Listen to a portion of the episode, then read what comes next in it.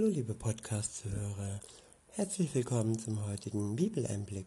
Schön, dass ihr wieder dabei seid. Heute habe ich für euch einen Psalm. Es ist der Psalm 13. Ich benutze wieder die Übersetzung Das Buch von Roland Werner. Der Psalm ist überschrieben mit Sorge und Vertrauen. Ab Vers 1 heißt es, für den Musiker ein Gotteslied von David. Bis wann, Adonai, willst du mich für immer vergessen?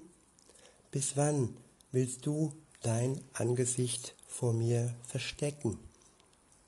Bis wann soll ich mir Sorgen anhäufen in meiner Seele? Ich wiederhole, bis wann soll ich mir Sorgen anhäufen in meiner Seele? Und traurig sein in meinem Herzen den ganzen Tag? Bis wann soll mein Feind sich über mich erheben? Ich wiederhole, bis wann soll ich mir Sorgen anhäufen in meiner Seele und traurig sein in meinem Herzen den ganzen Tag? Bis wann soll mein Feind sich über mich erheben. Tja, da steckt jemand in einem tiefen Leid fest. Er ist wirklich in einer sehr, sehr tiefen Not. Seine Feinde überheben sich über ihn und er ist traurig und seine Sorgen häufen sich immer mehr auf. Ja, seine Seele ist traurig und auch sein Herz ist beschwert. Wer kennt diese Situation nicht?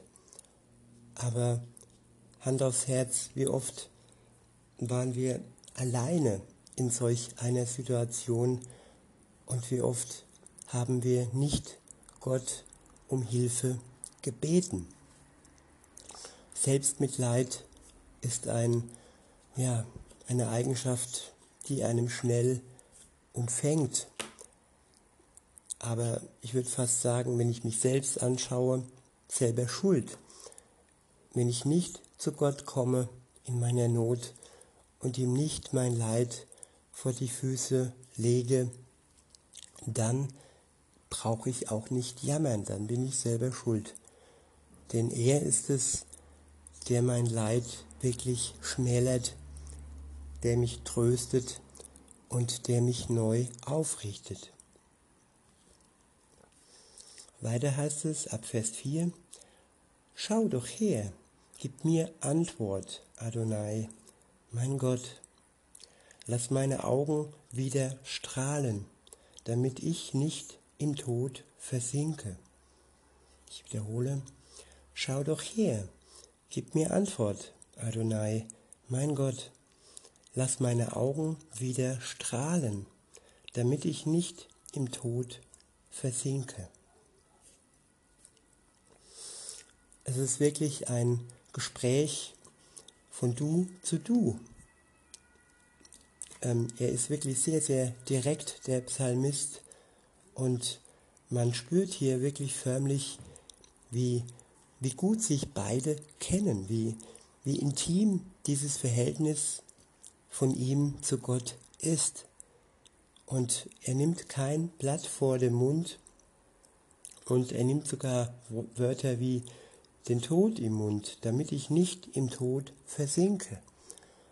Es ist eine Rettung vor dem Tod.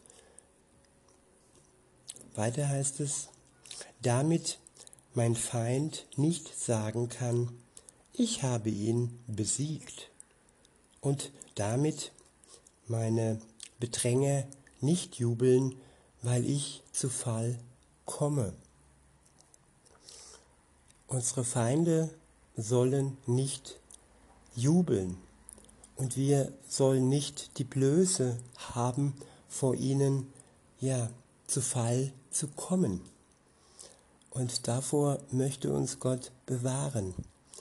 Und dazu ist es wichtig, dass wir frühzeitig zu ihm kommen und nicht zu lange in unserem Groll und manchmal auch im Hass verweilen und dann immer mehr und mehr der Blick für Gott verdunkelt wird. Es gibt eine Stelle in der Bibel, die heißt, betet ohne Unterlass. Je enger die Beziehung zu Gott ist, je öfter wir mit ihm reden und je, je mehr wir ihm ähm, vor die Füße legen, desto besser geht es uns und ja, umso mehr freut sich Gott, dass wir seine Nähe suchen. Weiter heißt es, doch ich habe auf deine Freundlichkeit vertraut. Jubeln soll mein Herz über deine Rettung. Ich will Adonai singen, denn er hat mir Gutes getan. Ich wiederhole, doch ich habe auf deine Freundlichkeit vertraut. Jubeln soll mein Herz über deine Rettung. Ich will Adonai. Zum Schluss möchte ich euch nochmal den letzten Vers vorlesen, den Vers 6. Dort steht, Doch ich habe auf deine Freundlichkeit vertraut. Jubeln soll mein Herz über deine Rettung. Ich will Adonai singen, denn er hat mir Gutes getan. Wenn wir auf seine Freundlichkeit vertrauen, auch wenn wir tief in einem Loch stecken und es ja unauswegsam scheint, dass wir keinen Ausweg sehen, dass wir umringt sind von Feinden, verspottet werden und ja einfach keine Hoffnung haben, dann ist es wichtig, dass wir trotz allem auf Gottes Freundlichkeit vertrauen.